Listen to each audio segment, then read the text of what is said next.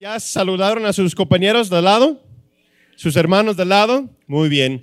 Entonces yo no quiero quitar más tiempo. Hoy es un gran día para nosotros. Estamos celebrando junto con ustedes y ellos con nosotros también. Tenemos con nosotros los pastores Esteban y Blanca Wilson. Y para nosotros es un gran privilegio de los últimos, ya vamos, un poquito más de 10 años que han sido nuestros amigos y sobre todo mentores, están sembrando en nuestras vidas y damos gracias a Dios. Hace poquito este, llevamos unos 12, 13 de nuestro equipo, nuestros líderes allá a San Juan del Río, donde dan las capacitaciones de liderazgo y siempre es una gran bendición para nosotros. Gracias por estar con nosotros el día de hoy. ¿Cómo están? O tardes ya, ¿verdad? Perdón. Ah, no, días. Es correcto. Ok. Primera vez en mi vida que me equivoco. Ok. ¿Están contentos? Qué bueno que están aquí. Y quiero felicitarles por este nuevo lugar. Digo, hace dos años y cachito que ya estrenaron ustedes. La última vez que vine fue con el hermano Colin, ¿verdad? Hace ya como tres años y medio, cuatro años, cinco años, ¿a poco tanto? Una vez después, ah, ok. Bueno, bueno, muchas gracias por recibirnos. Vengo, nada más que se ponga en pie mi esposa para que la vean.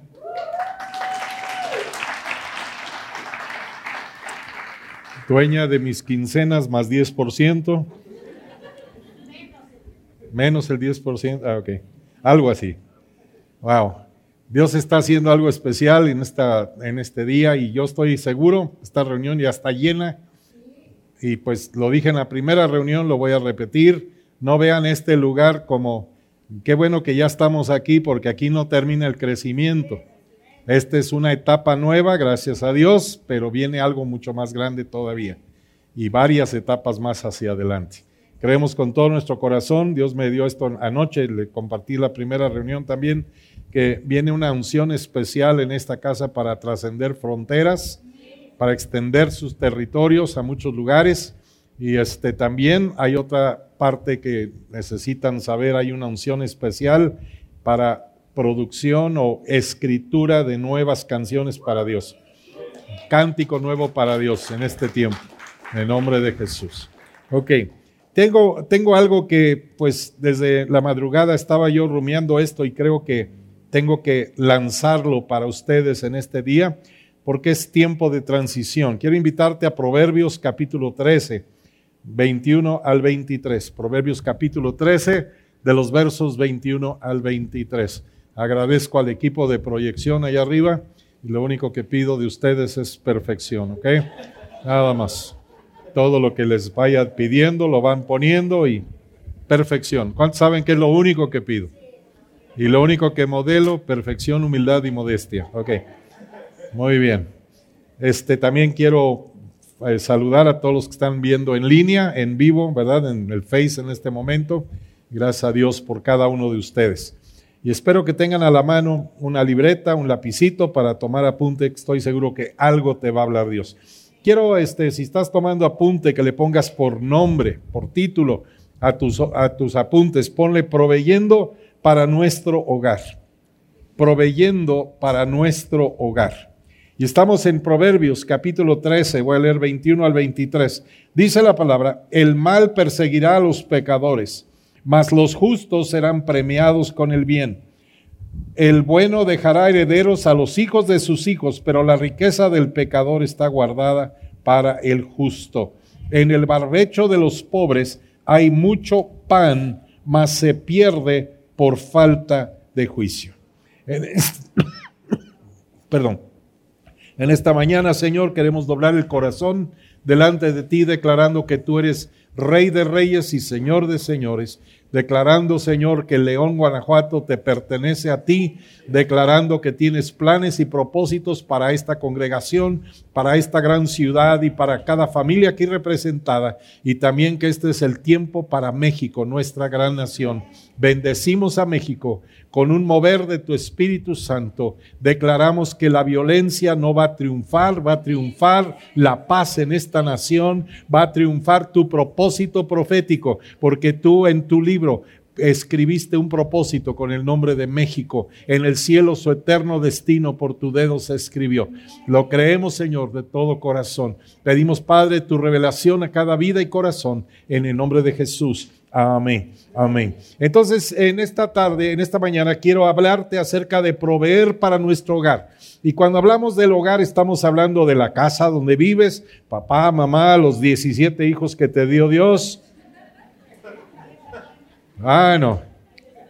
Estuve varias veces en la Sierra de Puebla, en un lugar donde conocí a un hermano que nada más tuvo, imagínate, nada más 21 hijos con la misma esposa y todos vivos. ¿Y qué crees? Ahora todos son adultos y todos sirven en la iglesia y todos los nietos sirven en la iglesia. Qué linaje, ¿verdad? Gran bendición. No sé si alguien le gane a los 21 hijos. Bueno, mi esposa viene siendo la octava de 16, pues más o menos mis, da 13 de 16. Mis suegros agarraron muy en serio ese versículo de multiplíquense y llenen la tierra pensaban que era para ellos solito, pero bueno. Ok, pero cuando hablamos de proveer para nuestro hogar, creo que uno de los, podríamos decir, termómetros más claros de cómo va mi relación con Dios es mi relación con el dinero. Hay muchísimos versos en la Biblia que hablan de esto. No sé si usted ha leído ya completamente el libro de Proverbios. Yo te recomiendo, te sugiero, más bien te exhorto Tienes 31 capítulos en Proverbios, puedes leer el capítulo de acuerdo al día del mes y te aseguro que si lo lees completo 12 meses en el año, te garantizo que va a cambiar tu perspectiva en muchas cosas. Nada más en Proverbios he encontrado ya 45 reglas que tienen que normar mi economía familiar, mi manejo del dinero. Entonces, el problema del dinero a veces es que en el trono está el dinero en vez de estar el Señor. Y quiero decirte que en ese caso el dinero te va a fallar. Hay personas que confían en el dinero y el dinero, no sé si te has dado cuenta, tiene hasta unas alas atrás de la moneda y vuela.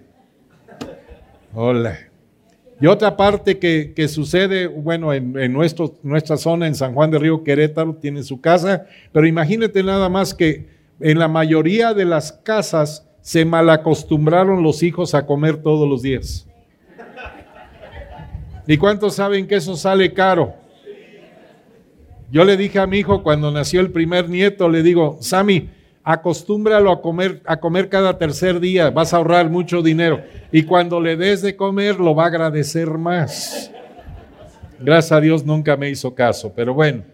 Entonces quiero decirte, ¿cuántos son casados aquí? Levante la mano, no les dé pena, ok. Baje la mano. ¿Cuántos son solteros? Levante la mano, pero con ganas de casarse, ok. Al final va a haber una rifa, al fin que aquí sobra pastores para casarlos, ¿verdad? Ok. Una vez me dijo un muchacho, pastor, tengo espíritu de matrimonio, pero no me lo reprenda, dice. Bueno. Aquí empieza algo muy importante y quiero que anotes, por favor, los que están tomando apuntes, cinco áreas básicas de conflictos en un hogar. Cinco áreas básicas de conflictos en el hogar. Alguien dice, ay, sí, área básica de conflicto, yo le voy a Pumas y mi esposa a la América. Bueno, si ese es un gran conflicto, ¿verdad? Pero no, no, no, no son esas áreas. Número uno, primer problema de conflicto, raíz de conflictos en los hogares comunicación. ¿Cuál es? Creo que no me comuniqué porque los de tercera fila para atrás no respondieron. Ok, si no contestas cuando te hago la pregunta, recuerda que tu suegra ya está empacando para irse a tu casa. Y ese género no sale sino con oración y ayuno. Entonces, tú dirás, ok, ¿cuál es el primer punto que dije? Comunicación. Ahora los que no están gritándolo, ¿verdad? Se vaya la suegra y venga Jesús, dice, ok. Hoy en día tenemos internet, tenemos el WhatsApp, tenemos celulares, tenemos mil maneras de comunicarnos y seguimos teniendo problemas de comunicación. ¿Cuántos lo saben? ¿Cuántos han, han, tenido la oportunidad, varones, que tu esposa te encarga algo de la tienda y lo traes y te dice, esto no fue lo que te pedí. ¿Cuántos han sufrido ese problema? Levante la mano, varones, sí, porque ¿verdad que somos un poco densos aquí arriba? No entendemos muy bien. En alguna ocasión me tocó, este, mi esposa se fue a un fin de semana de, de reunión con mujeres y yo la iba a alcanzar para sábado y domingo. Y antes de salir de casa me mandó un recado y me dice, me traes por favor mi vestido tal y tal y de tal color. ¿Cuántos de ustedes saben que para los hombres solo hay poquitos colores? ¿Cuántos lo saben? Siete, ocho colores máximo. Pero ¿cuántos saben que las mujeres tienen como 280 colores? Estaba viendo eh, nada más colores de tinte de cabello, hay 7200 variantes. ¿Eh? Güero, café, bueno. O el muchacho que tiene cabello verde, le dices, ¿por qué, ¿por qué tienes cabello verde? Dice, no sé. Bueno, no le entendió. Problema de comunicación. Entonces yo le llevé a mi esposa lo que yo en mi corta inteligencia masculina entendí y me dijo, esto no fue lo que te pedí. Pero ahora hay una nueva herramienta. Me dice, necesito y abro el teléfono con video, abro su closet, reprendo lo que tengo que reprender. Tomo video. De ustedes no, del closet. Y me dice del tubo de arriba, porque hay dos tubos, Tubo y no tubo, ok. Del tubo de arriba, de izquierda a derecha, el número tal. Bueno, ya le, más o menos le atino. Pero la comunicación está mejorando. Escala de 0 a 10 mil, vamos como por un tres y medio, ¿ok? Imagínate nada más. Comunicación es un problema. Por eso muchas veces cuando me dice ella algo, termina de decirme y luego me dice, ¿qué entendiste? ¿Qué entendiste? Y ya si yo le digo lo mismo más o menos que ella me dijo a mí, ok. ¿Cuántos saben que las mujeres hablan más que los hombres? Porque dicen que las mujeres tienen que repetir todo porque no entendemos. Pero bueno. Pero ese es primer punto de problemas o conflictos en los hogares. Comunicación. ¿Quieres un problema pero de explosión en casa varón? Llega a tu casa con visitas sin avisar a tu esposa.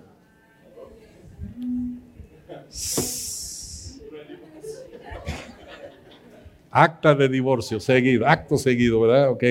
Número dos, segunda área de conflicto en los matrimonios. Primero es comunicación, podríamos dar un tema sobre cada uno de estos. Segundo es, el, es finanzas. No nos ponemos de acuerdo en cuanto al dinero. Algunos matrimonios tienen el, el acuerdo que él gana y ella gasta. Ese es el acuerdo que tiene. Las mujeres dijeron amén, ese es parte del problema. Pero en un momento más vamos a hablar de eso. Y número tres, la intimidad. No voy a meterme en esto, hay algunos chavitos aquí presentes, pero la intimidad. No hemos hablado, no nos hemos puesto de acuerdo en cuanto a intimidad. Y si ya me ven, ruco, pues quiero decirte, nada más porque hay nieve en la azotea no significa que no haya fuego en la chimenea. Vamos adelante.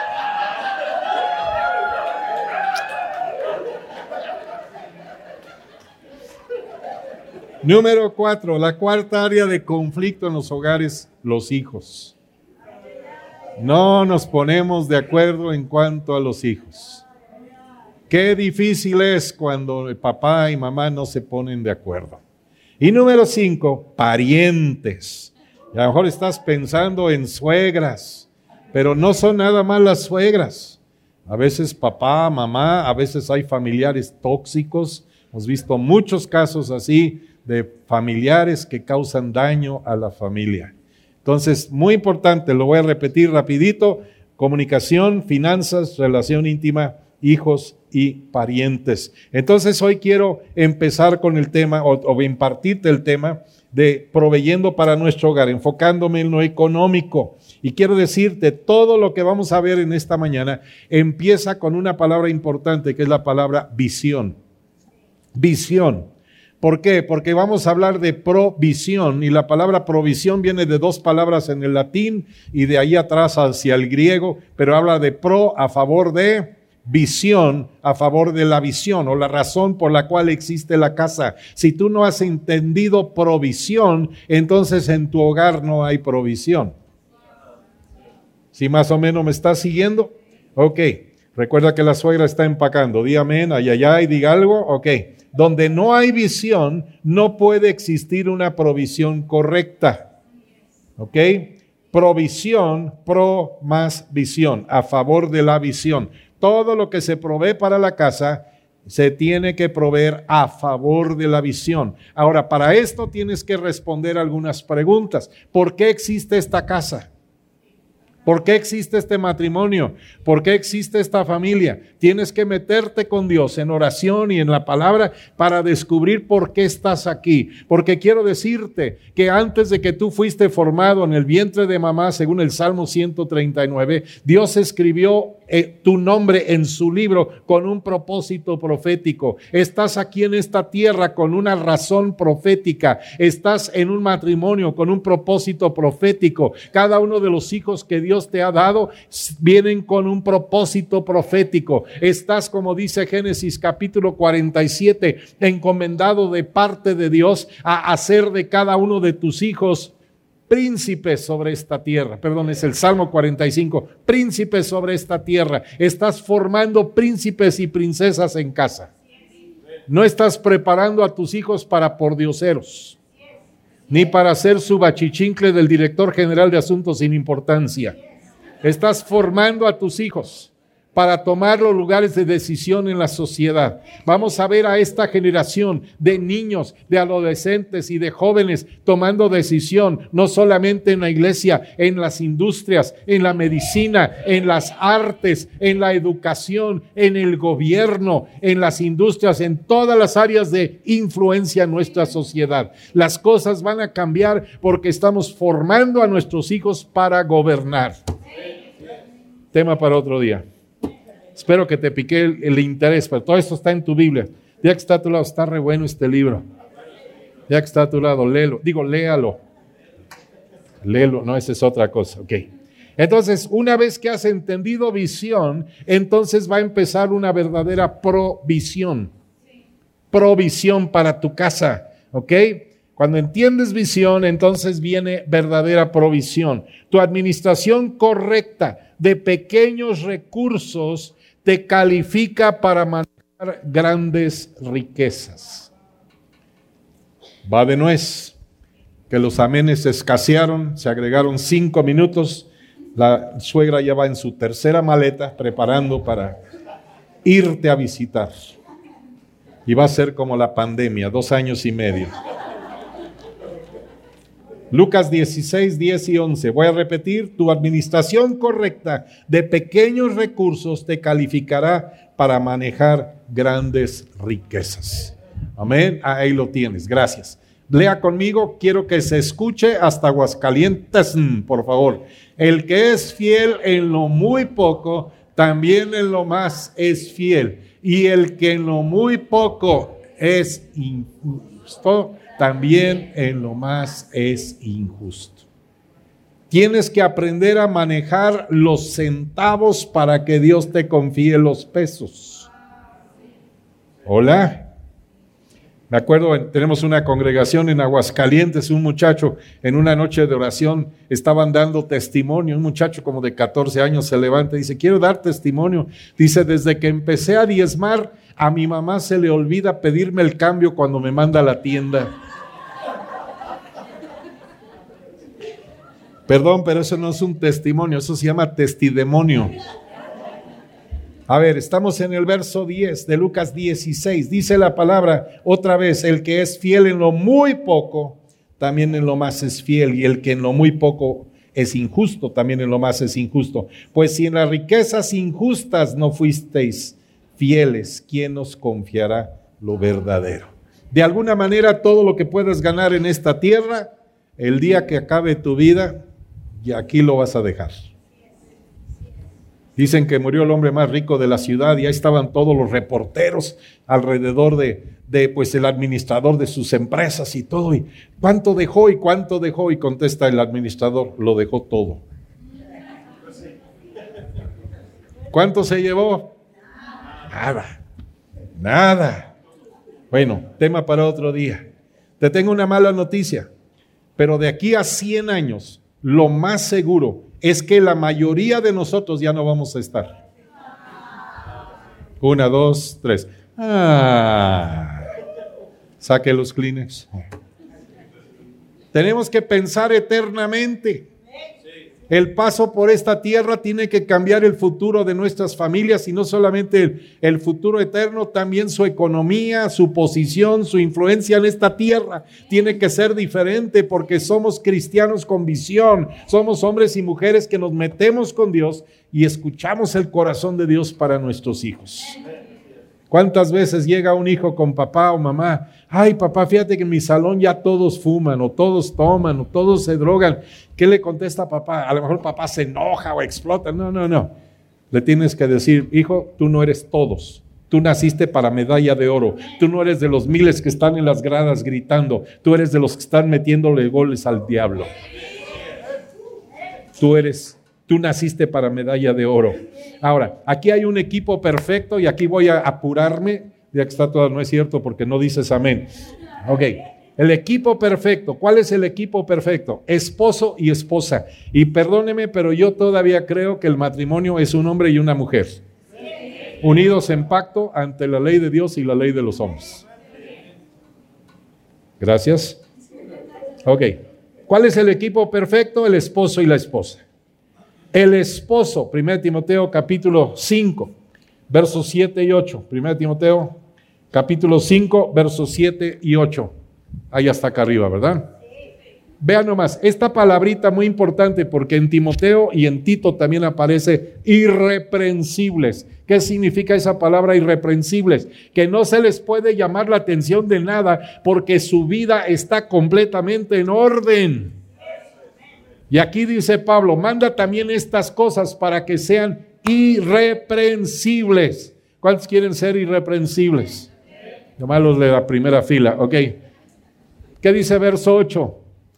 Porque si alguno, alguno masculino o femenino, masculino, ¿dónde están los hombres? Amén. ¿Dónde están los hombres? A ver, quiero escucharte. Uh, uh. Porque si alguno no provee para los suyos y mayormente para los de su casa, que dice, ha negado la fe y es peor que un incrédulo. Anota, por favor, el Gerber de ser un hombre cristiano es ser un excelente proveedor. Fuerte ser un excelente proveedor. Ahora, ¿qué crees? ¿Quién es el máximo proveedor del universo? Dios. Y fuiste varón formado a imagen y semejanza de Dios, ¿no es cierto? ¿Quieres aprender a ser proveedor? Métete con Dios, métete a su palabra, métete a la oración. Dios te va a dar ideas creativas para proveer para tu casa. Hola. Entonces te voy a preguntar en este verso 8, ¿cuántos incrédulos se van al cielo? No te oigo casi. Ninguno.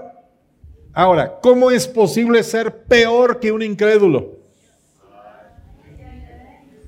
El hombre que no provee para su casa, dice Pablo, por inspiración del Espíritu Santo, es peor que alguien que se va al infierno. A ver, digan, generación de víboras. Ah, no, no es cierto. Voy a decirlo otra vez. El hombre es el proveedor por excelencia de la casa. El hombre es el proveedor por excelencia de la casa.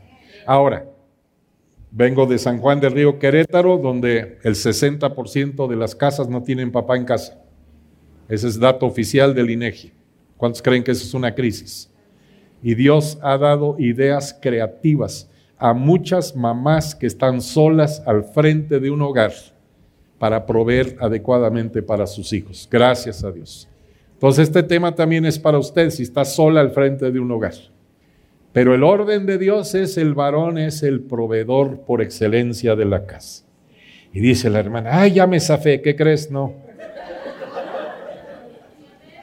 Ahí te va la segunda parte, dije equipo. ¿Qué significa equipo? Los dos juntos. El equipo perfecto. La esposa. ¿Cuántas esposas hay aquí? A ver.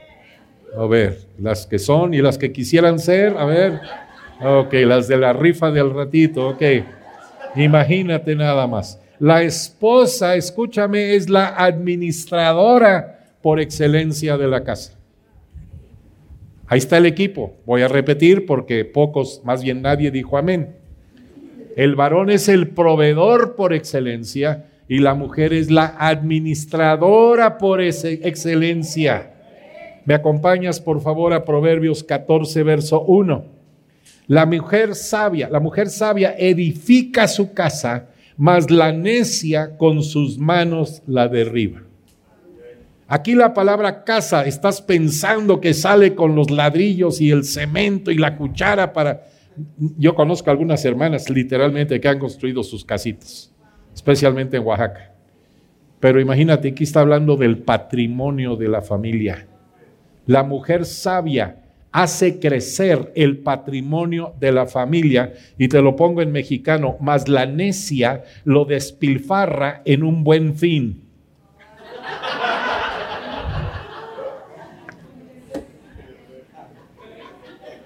¿Alguien escuchó algo?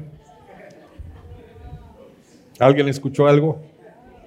Ok, 31. ¿Cuántos han leído Proverbios 31 donde habla de la mujer virtuosa. Y alguien dijo que esto es un lamento. ¿Quién la hallará? Ah, yo tengo una mujer virtuosa, gracias a Dios. Tú no la vas a encontrar, pero Dios te la va a mandar. Es de Dios la buena mujer, ¿ok? Ahora, no vamos a leer todo el capítulo, pero por favor apunta para que lo estudies después en casa. Proverbios 31 del 10 al 31. Aquí habla de toda la administración de la mujer sabia. El marido puede confiarle los recursos de la familia porque ella los va a hacer crecer. La mujer sabia también provee, pero no provee para el gasto diario, ese le toca al, al varón, al del sexo masculino de los machos hombres, a ver si me escuchó. Le toca al varón la mujer está proveyendo, si ves Proverbios 31, para la herencia de los hijos. Dice que ve una heredad y la compra. Ella es tan bien administrada que empieza a juntar recursos pensando en la siguiente generación. Hola. Esa es la mujer virtuosa. Yo conozco un matrimonio en la Ciudad de México que imagínate nada más, tenían una situación muy terrible de economía, pero la mujer era una súper administradora.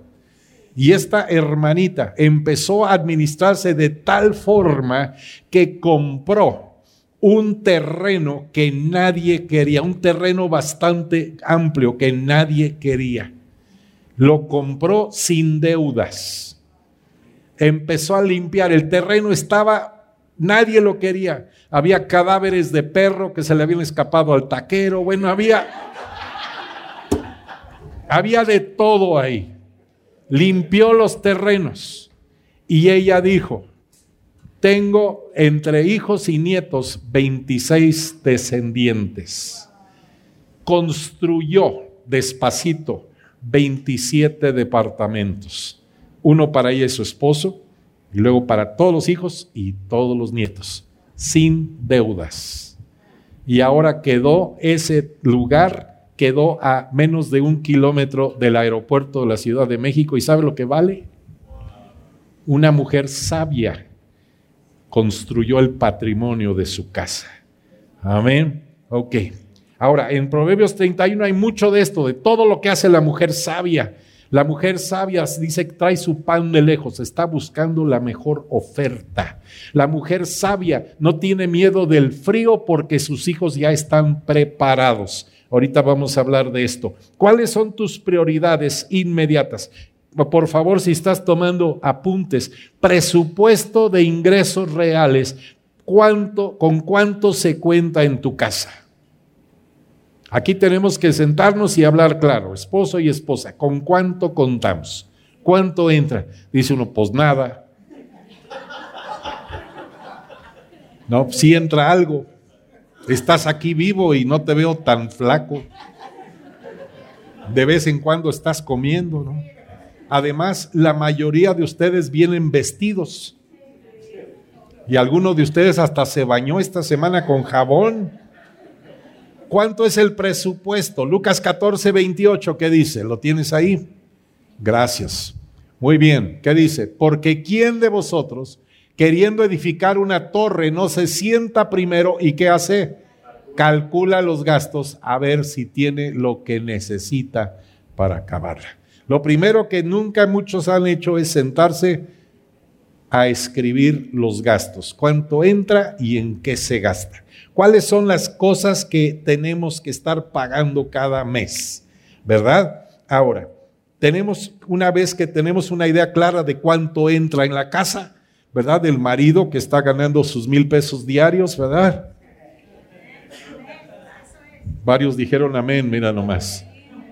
La esposa que también con sus ventas, ¿cuántos han visto a las hermanitas que ven? Ay, mire con este, eh, esta pomada de extracto de placenta de tiburón macho con aceite de pituitaria de murciélago, le sacamos las arrugas a un Sharpei. Órale. ¿Cuántos han visto hermanitas que venden hasta lo que no? Y si alguien lo quiere, hasta el marido lo venden. La mujer está complementando las entradas de la casa. ¿Cuánto entra? Ahora, prioridades. Número uno, mucho, muy importante. Empezamos con lo que le pertenece al Señor, el diezmo. ¿Y cuánto es el diezmo? Dile al que está a tu lado esa frase del apóstol Pablo. Dile, no os hagáis. ¿Cuánto es el diezmo?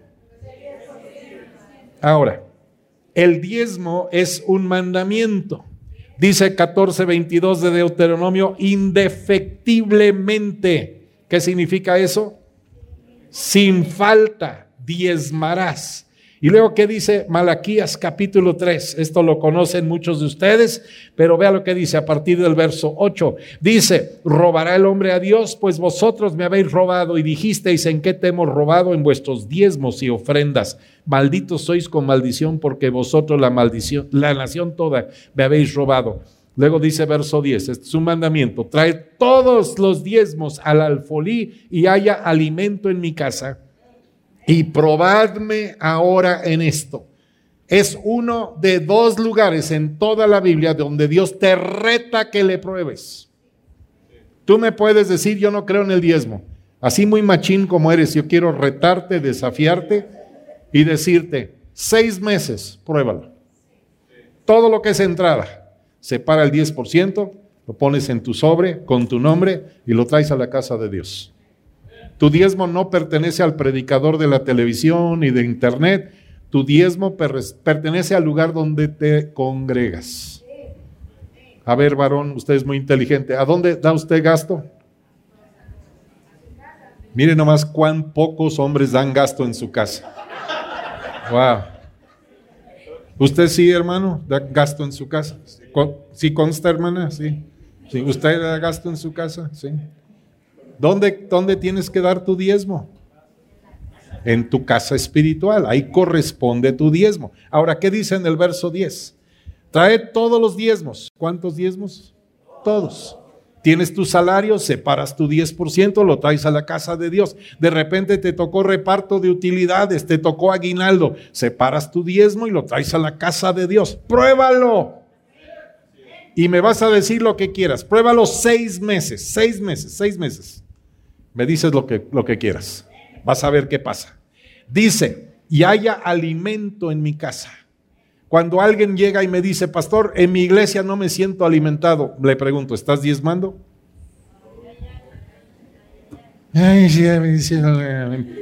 hasta, hasta en lenguas empiezan a hablar. ¿Estás diezmando? Tú no tienes derecho de exigir que tu mujer te dé de comer si no estás dando gasto. Otra vez, no tienes derecho de exigir que te den de comer en tu casa si no estás dando gasto. Si no estás soltando lo temporal, lo injusto en tu casa espiritual, Dios no te va a soltar el alimento espiritual. Hasta tu corazón para recibir va a cambiar.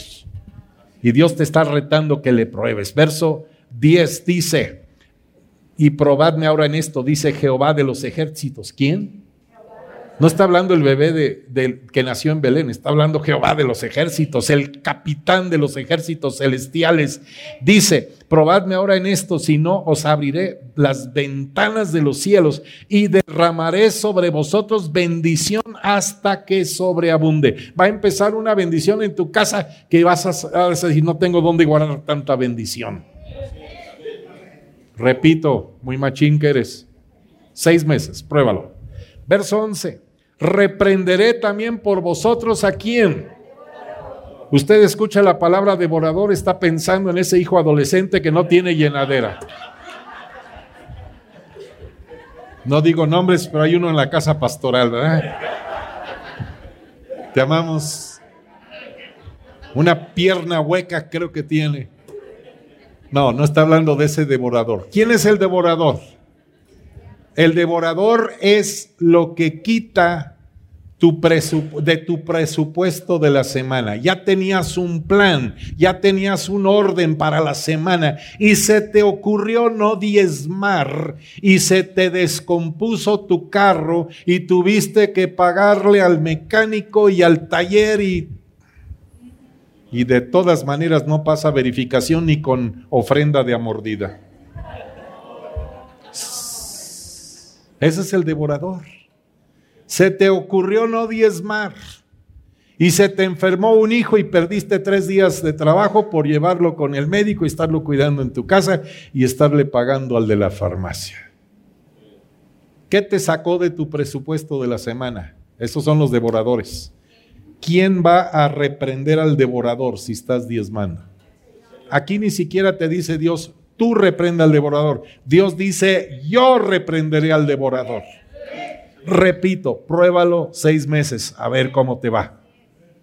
Reprenderé también por vosotros al devorador y no os destruirá el fruto de la tierra, ni vuestra vida en el campo será estéril, dice Jehová de los ejércitos. Entonces, del total de mis entradas, lo primero que anoto en mi hoja, mi diezmo. No es lo último, es lo primero. Si yo quiero bendecir bendición en mi vida, Dios tiene que estar en primer lugar en mi economía. Ahora, hay un mito que se escucha a menudo en los cristianos que dicen el diezmo le pertenece al Señor. Eso, hermano, hermana, es una mentira. El diezmo no le pertenece al Señor. El 100% le pertenece al Señor. Y hasta tú le perteneces al Señor y solo nos pide 10%. Digo, la caja popular, ¿cuánto te pide ahorita? ¿El banco cuánto te pide? El otro día estábamos en un banco haciendo un trámite y le enseñé a mi esposa un póster ahí en la ventana, una nueva tarjeta de crédito y abajo con letra chiquita, 103% anual. ¡Wow! Dios te está pidiendo el 10 con su bendición sobre el 90 y te va a alcanzar y te va a sobrar. Bueno, por si no escuchó hace rato, pruébalo seis meses. Ya me cuentas. A me cuentas cómo te va, ¿ok? Vamos a avanzar a nuestro tema porque usted se vio muy lento. Ok. Vamos al, a, algunos también dicen que el diezmo es del Antiguo Testamento y por eso no diezman. Quiero invitarte ahí en el Antiguo Testamento, por favor, me acompañes a Mateo 23, 23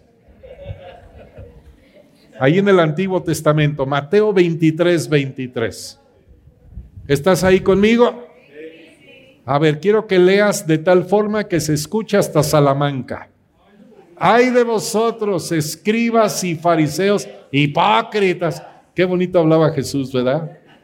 Dice, porque diezmáis de la menta y el eneldo y el comino y dejáis lo más importante de la ley, la justicia, la misericordia y la fe.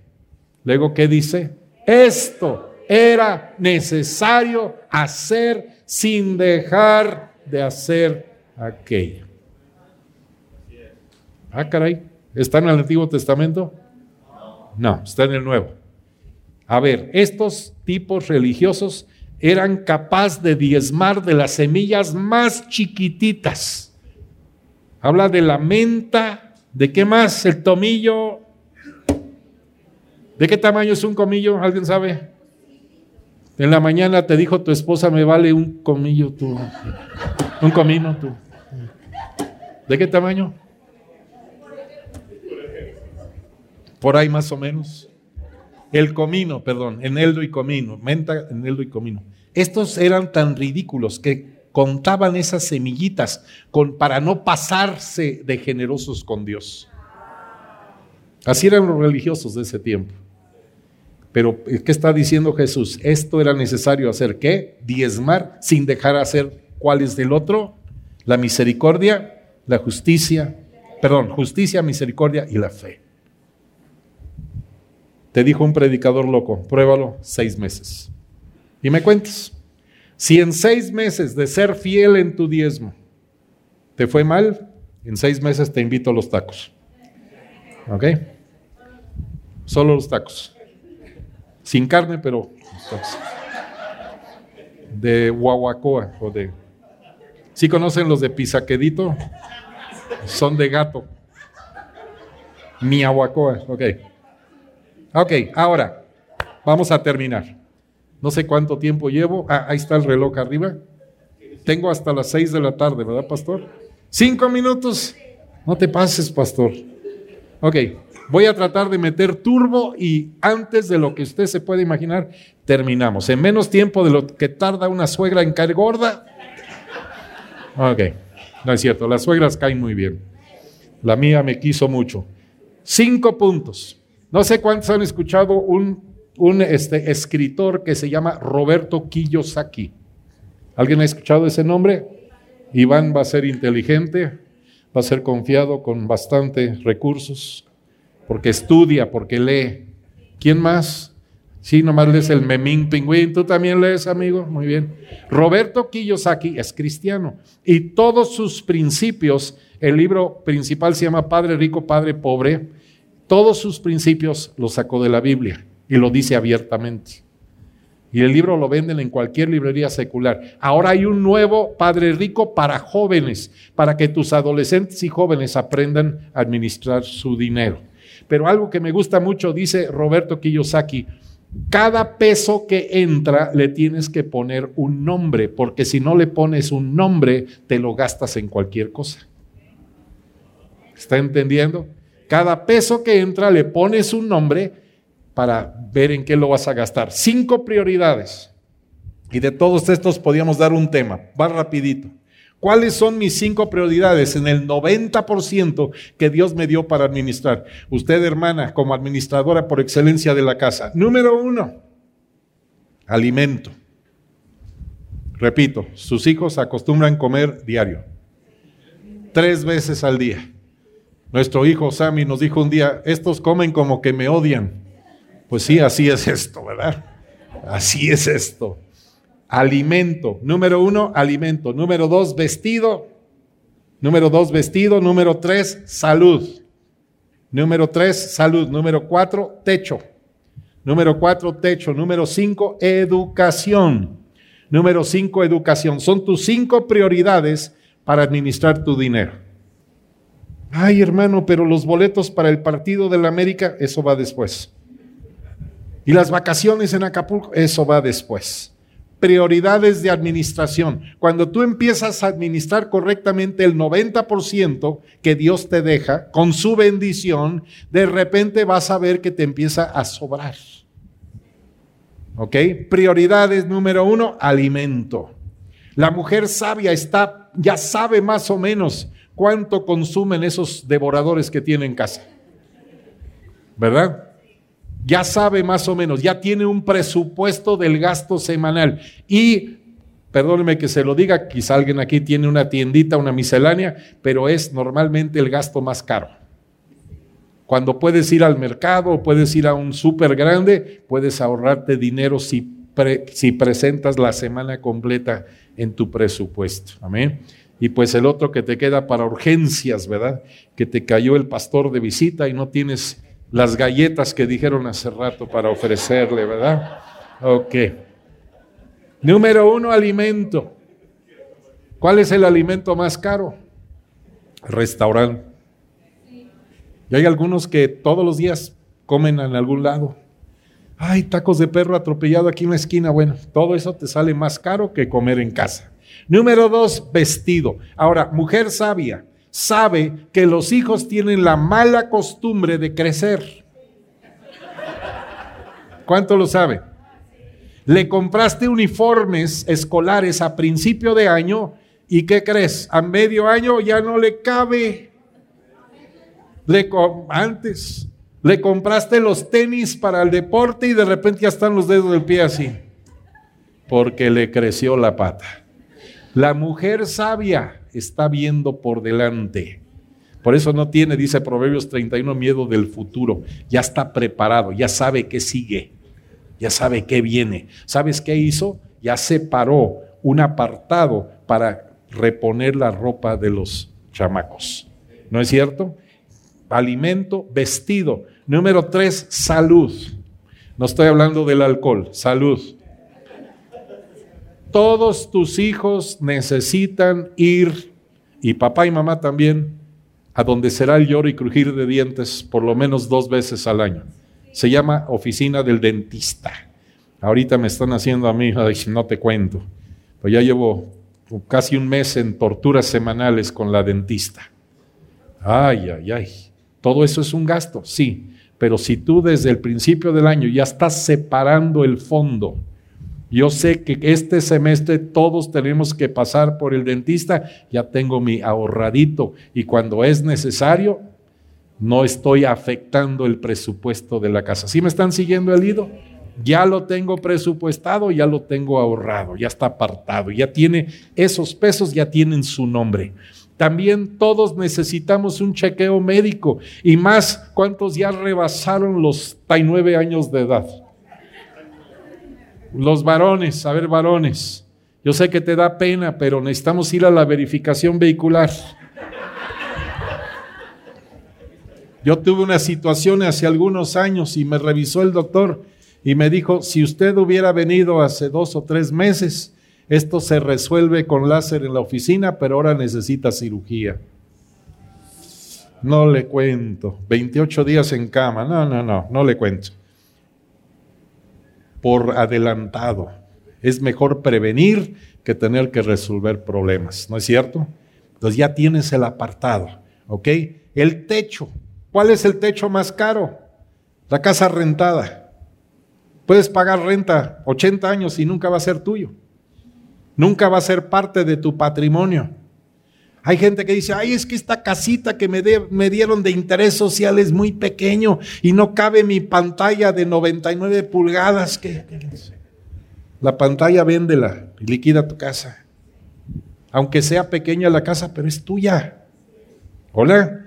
El techo más caro también, quiero decirte, todo techo requiere mantenimiento. La mujer sabia ya está apartando, ya sabe que por lo menos, más o menos cada cinco años necesita pintar toda la casa, más o menos cada tres años revisión de toda la plomería, incluso de la instalación eléctrica y especialmente revisión del techo, porque a veces están por falta de mantenimiento en la sala con el paraguas abierto, ¿verdad? Llueve afuera y llueve adentro.